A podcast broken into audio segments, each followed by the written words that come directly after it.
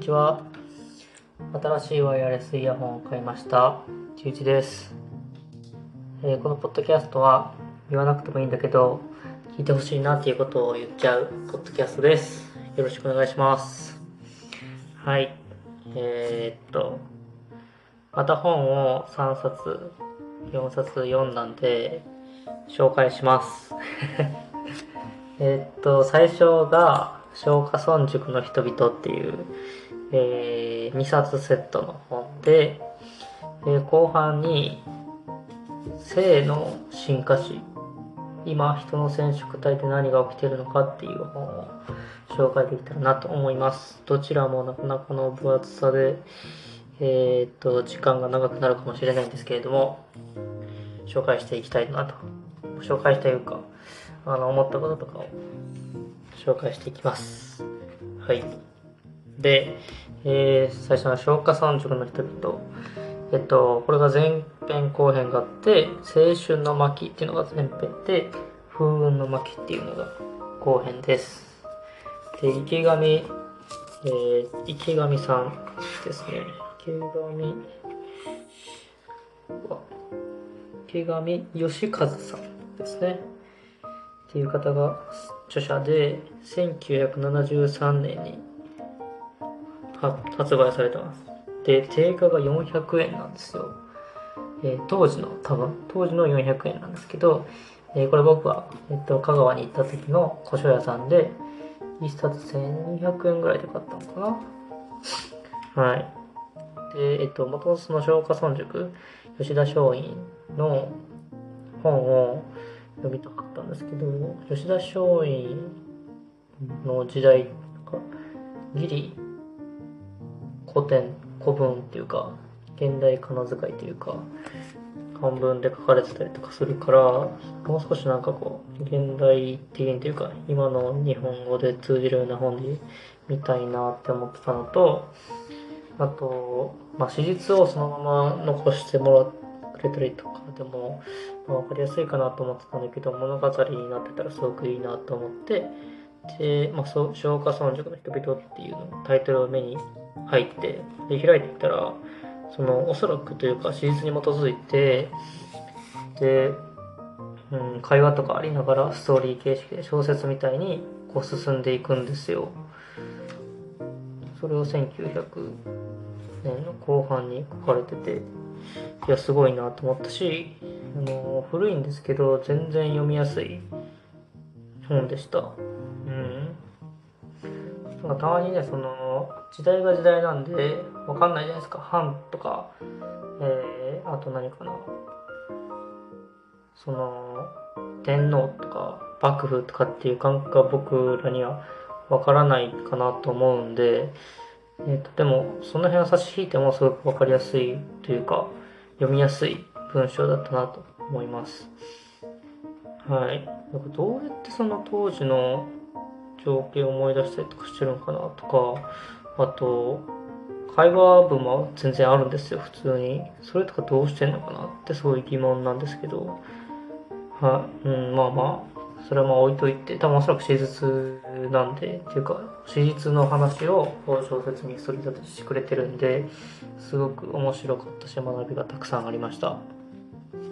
で、この消化村塾の人々のっていう本なんですけど、あの主人公は高杉晋作です。あの、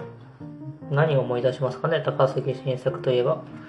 騎兵隊ですかね？なんか僕も高杉晋作が何したかとというか、どういう人だったかみたいなのは知らなくて、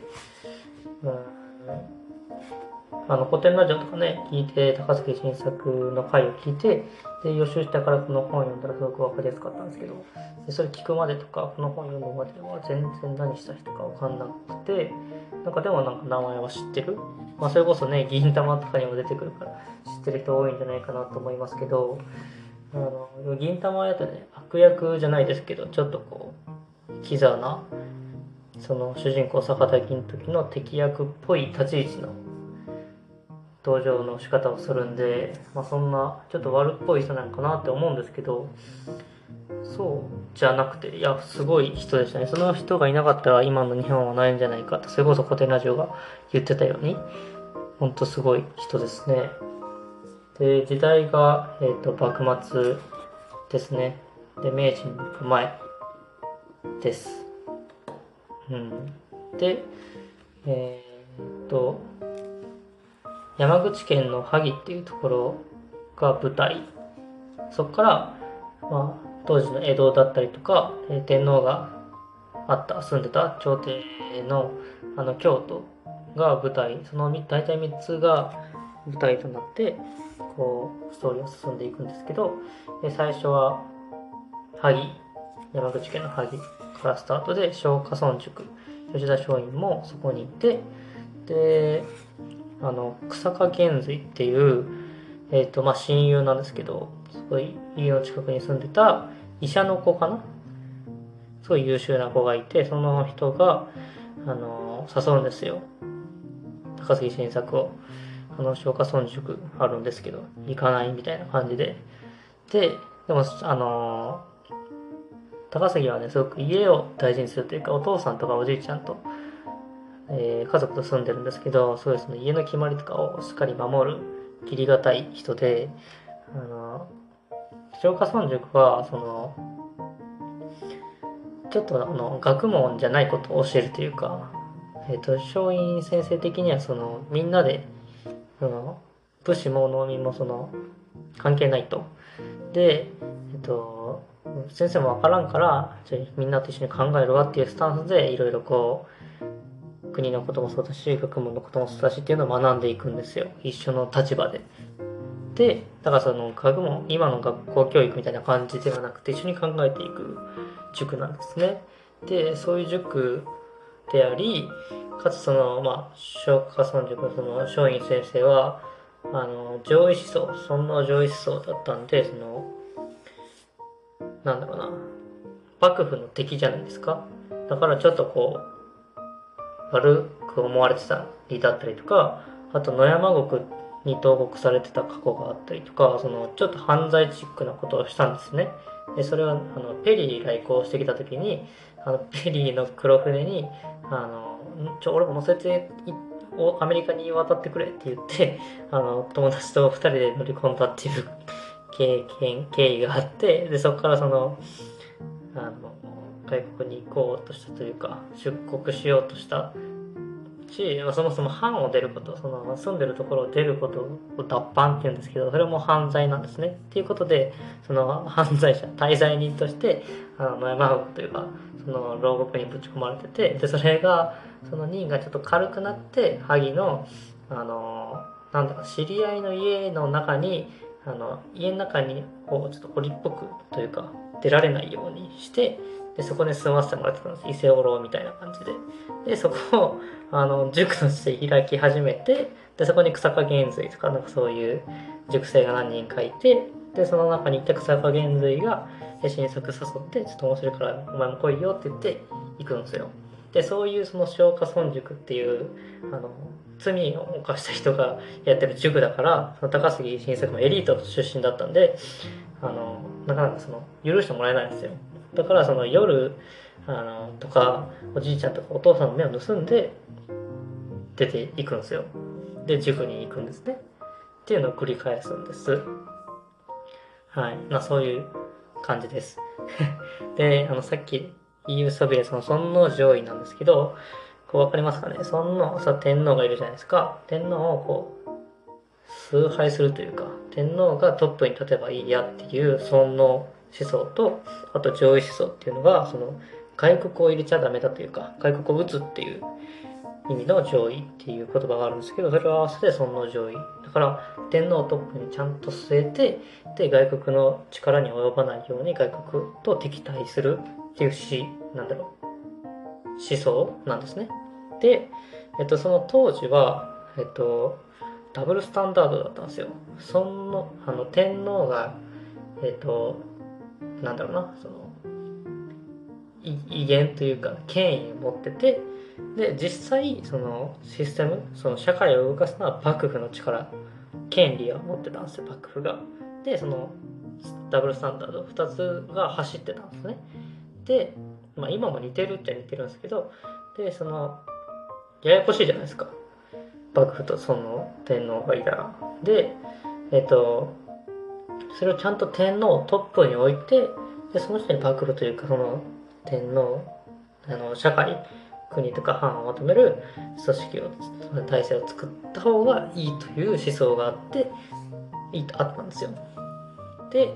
えっと、けど、天皇、えー、天皇は幕府に守られてる形をとってたんですよね。だから、倒幕しようとしてたんですよ。幕府を倒すことで天皇が事実事実上のトップになるじゃないですか。で、それで尊の順位が完成すると思って、そうした方が国は救われると思って、あの、松下村塾の吉田松陰とか、まあ、高杉晋作らはそう思ってたんですね。そう、なんかそこがすごくややこしい時代だったんですよ。天皇っていうトップに置きたい人がいるんだけど、幕府に守られてた。で、幕府はその幕府、あの天皇を守ってるからっていうことで、いろんな権威をこう発動させて、あの、統治してたんですね。でその統治がすごく生きづらかったりとか、その、武士が武士で、農民は農民でって、その、カースト制度だったりとかがあって、その、なんだろうな、うまく生きない、生きれない人が多かった。まあ、生きてた人もいたと思うんですけど、なんかそのバランスが悪かったから、そのちゃんとトップに立たせて、で、外国を排除してっていう、その上位取ってっていうのが、その時代だったんですね。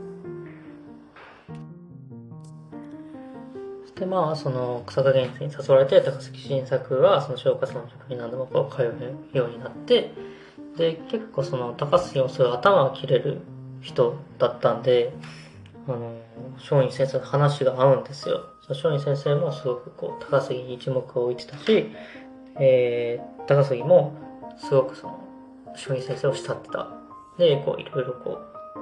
う、交流が増えてって、本当に師弟関係な感じになっていくんですね。で、えっと、まあ、何年かそれで年が経って19歳ぐらいから20歳ぐらいの時に、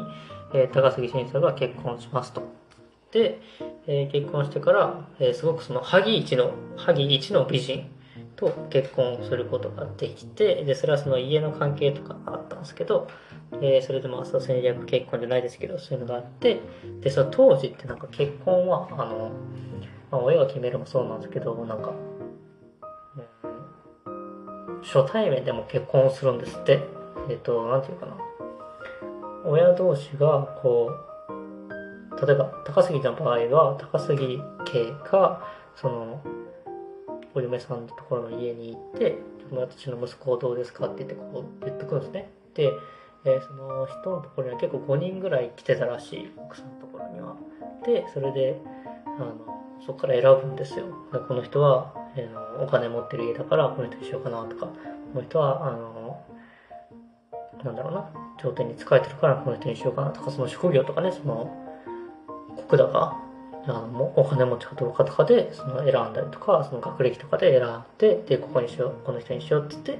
結婚するんですって。で、その結婚も、その本人同士の合意じゃなくて、もう親同士でこう決めてて、で、じゃあ、それを息子を娘に伝えて、結婚してくださいねって言って、で、一緒に寝寝させるみたいな、一日目で寝させるみたいな感じ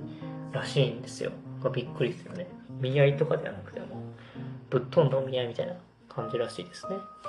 で、まあ、そのハイチの女性と結婚することができて、あの、すごく高杉晋作は女遊びなんですよ。女遊びするんですけど、あの、その女性はすごく本当に素敵な方で、もう高杉も惚れて、もうこの女の女性の方はすごい一生守っていこうというか、っていう気持ちになったそうですね。で、で、まあ一緒にこう、そういう時を、で約束してたんですけど、まあその、その上位の動きが激しくなったりとか、えっと、高崎新作もこう、その上位の動きに向けて動き始めて、で、あの、上海に行くことになるんですよ。で、上海は当時そのアヘン戦争ってご存知ですかね、そのイギリスがアヘンを売って、で、中国は鉄を、鉄とかお茶をイギリスに輸出するっていうのがその交換されてた。で、アヘンはその麻薬というか大麻なんかな？で、で、アヘンをこう蔓延していってでそういうので中国を疲弊させた上でで中国はそれやめてくれって言ったらイギリスが「なんでやねん」って言って武力で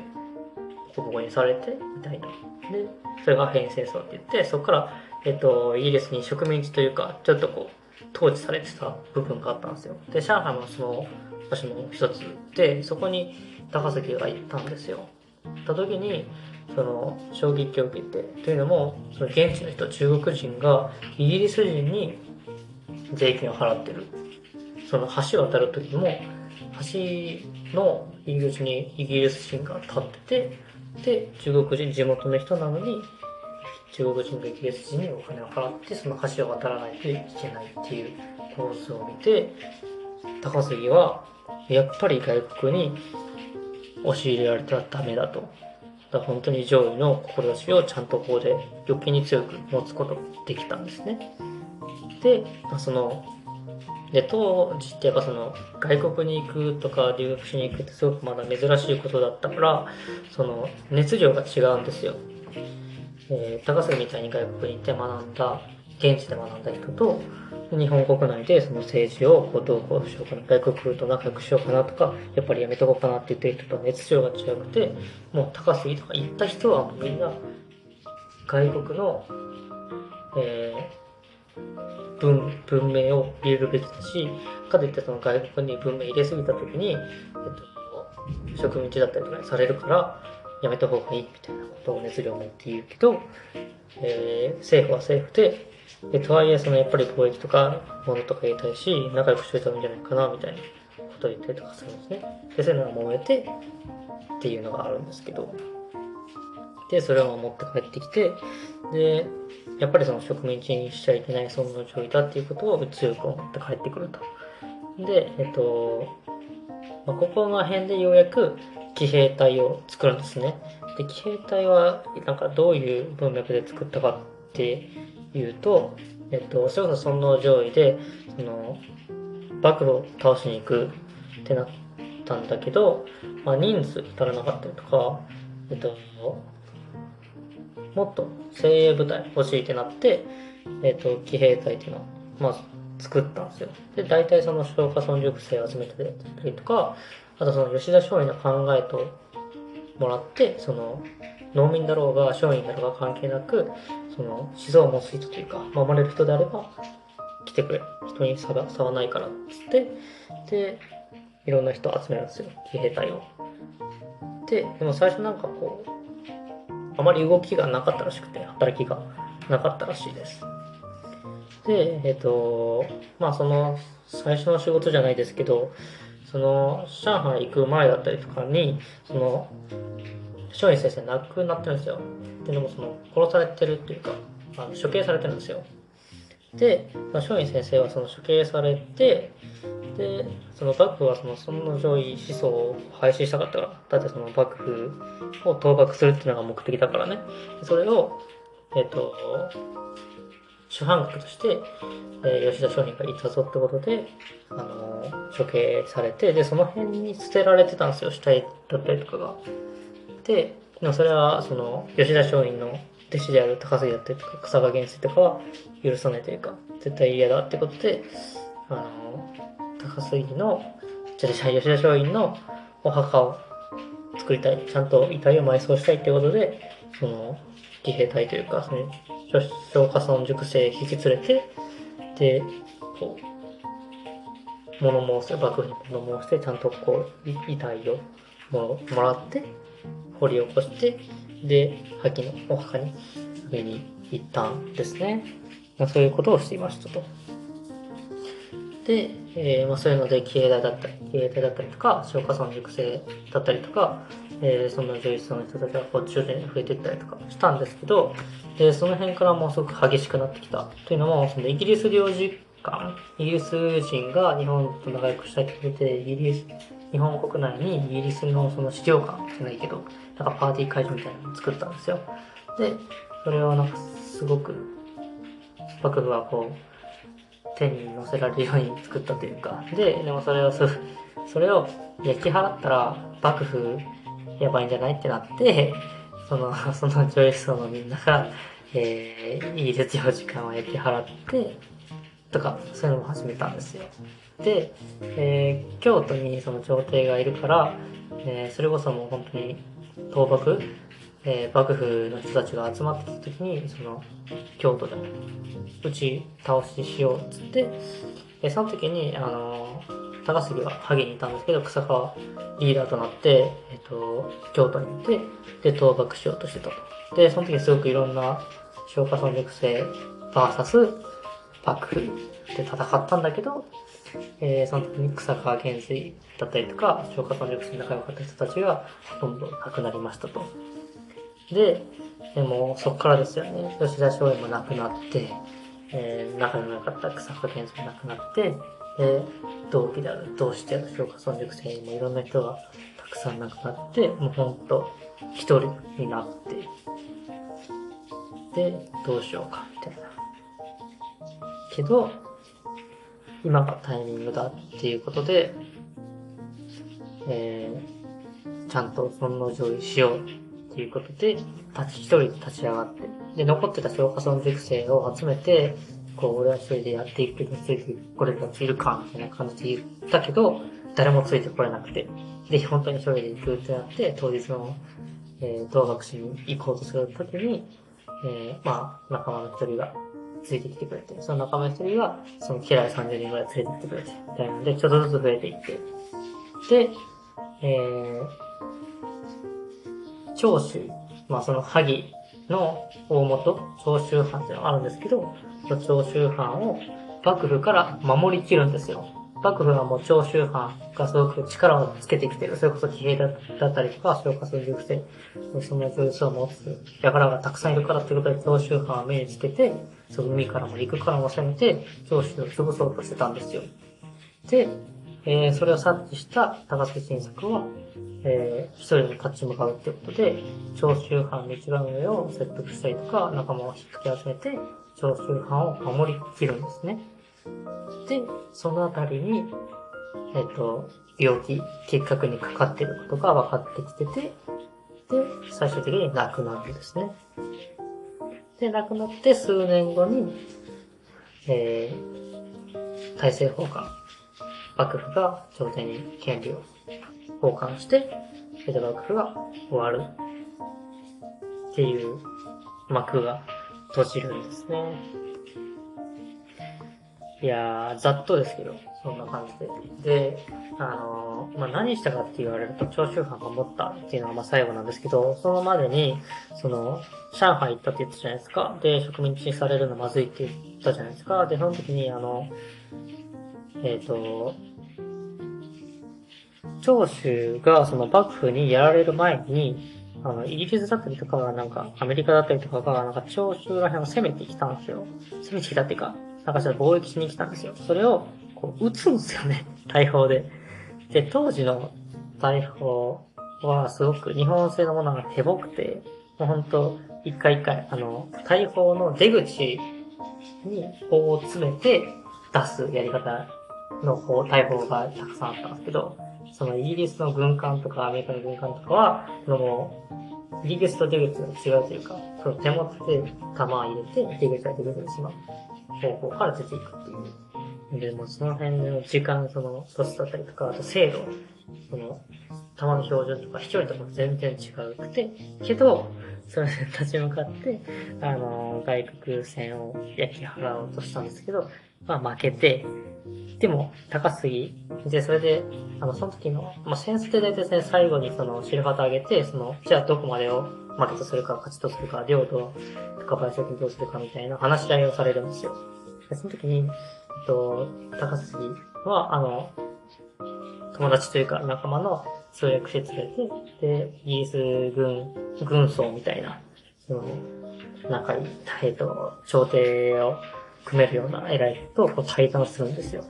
で、その時に、その上海行った経験があるから、植民地にしちゃうとね、絶対領土取られたんだよね。長州の、まあ、ちっちゃいところだろうか取られたらダメだと思ってるから、もう言うんですね。その、俺たちは負けてないと。で、絶対植民地にさせないように、そう、話をうまく言うんですよ。で、なんかその、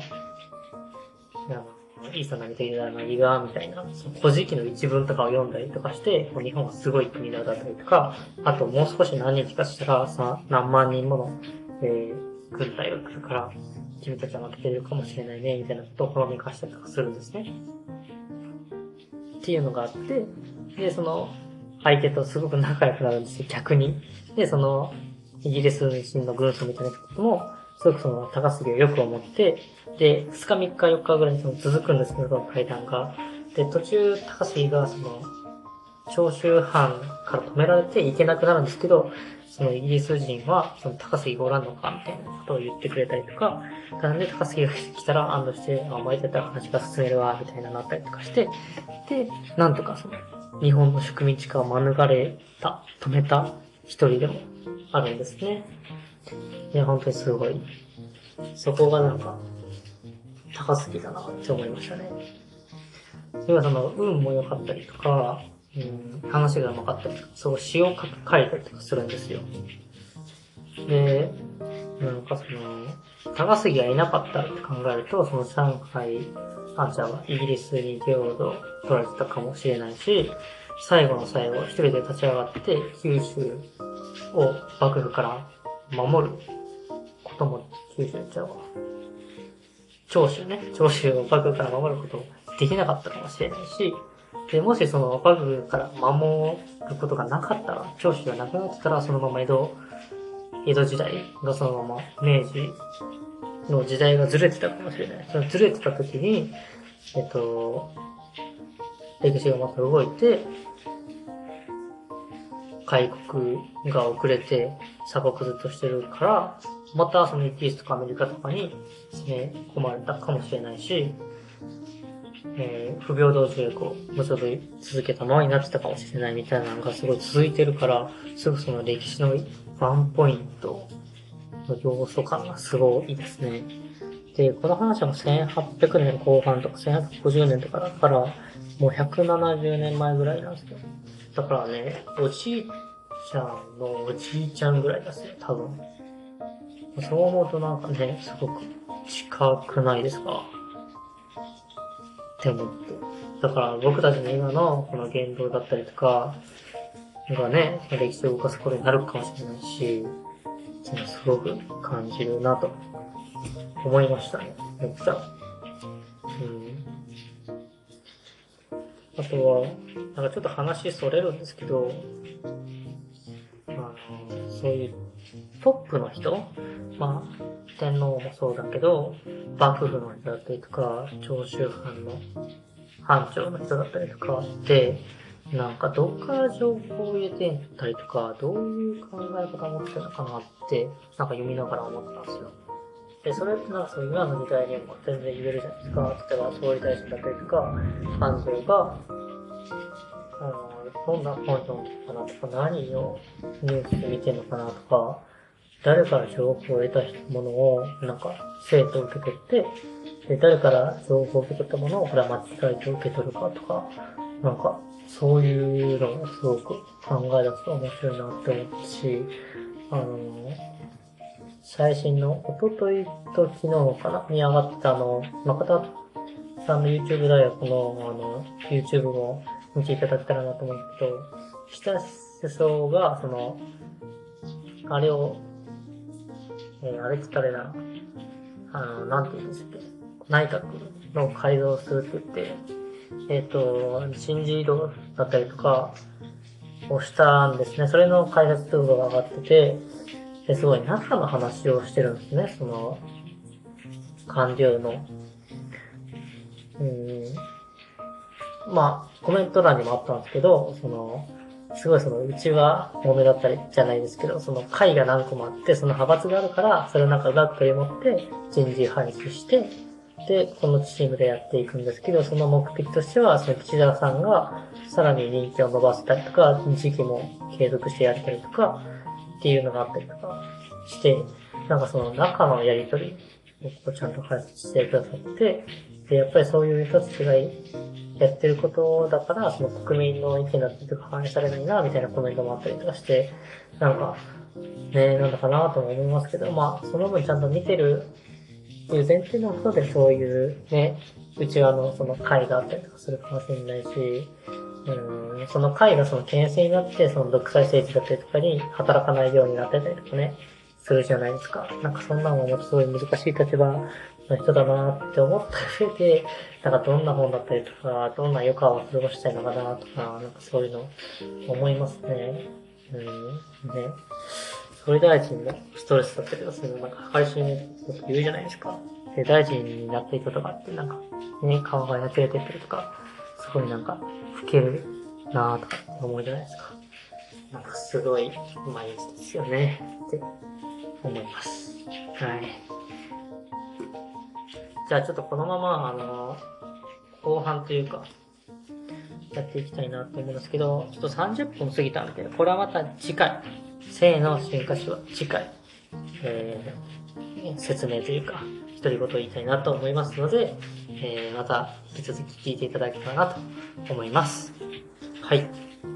えーっと、まあ、いつもながらの告知になるんですけれども、あの、皆さんの独り言を募集していますので、概要欄からのフォームに、えー、質問だったりとか、感想だったりとか、独り言を送っていただけたら嬉しいなと思います。あと、ベースショップでも刺繍だったりとか、絵を販売しているので、えーぜひぜひご覧いただけたらなと思います。はい。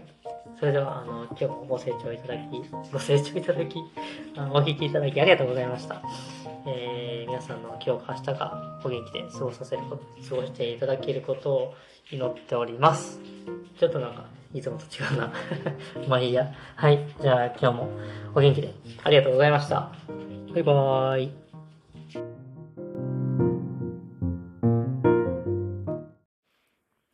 み、道半ば、達する喜び一瞬なり、そこに進むが一番幸福。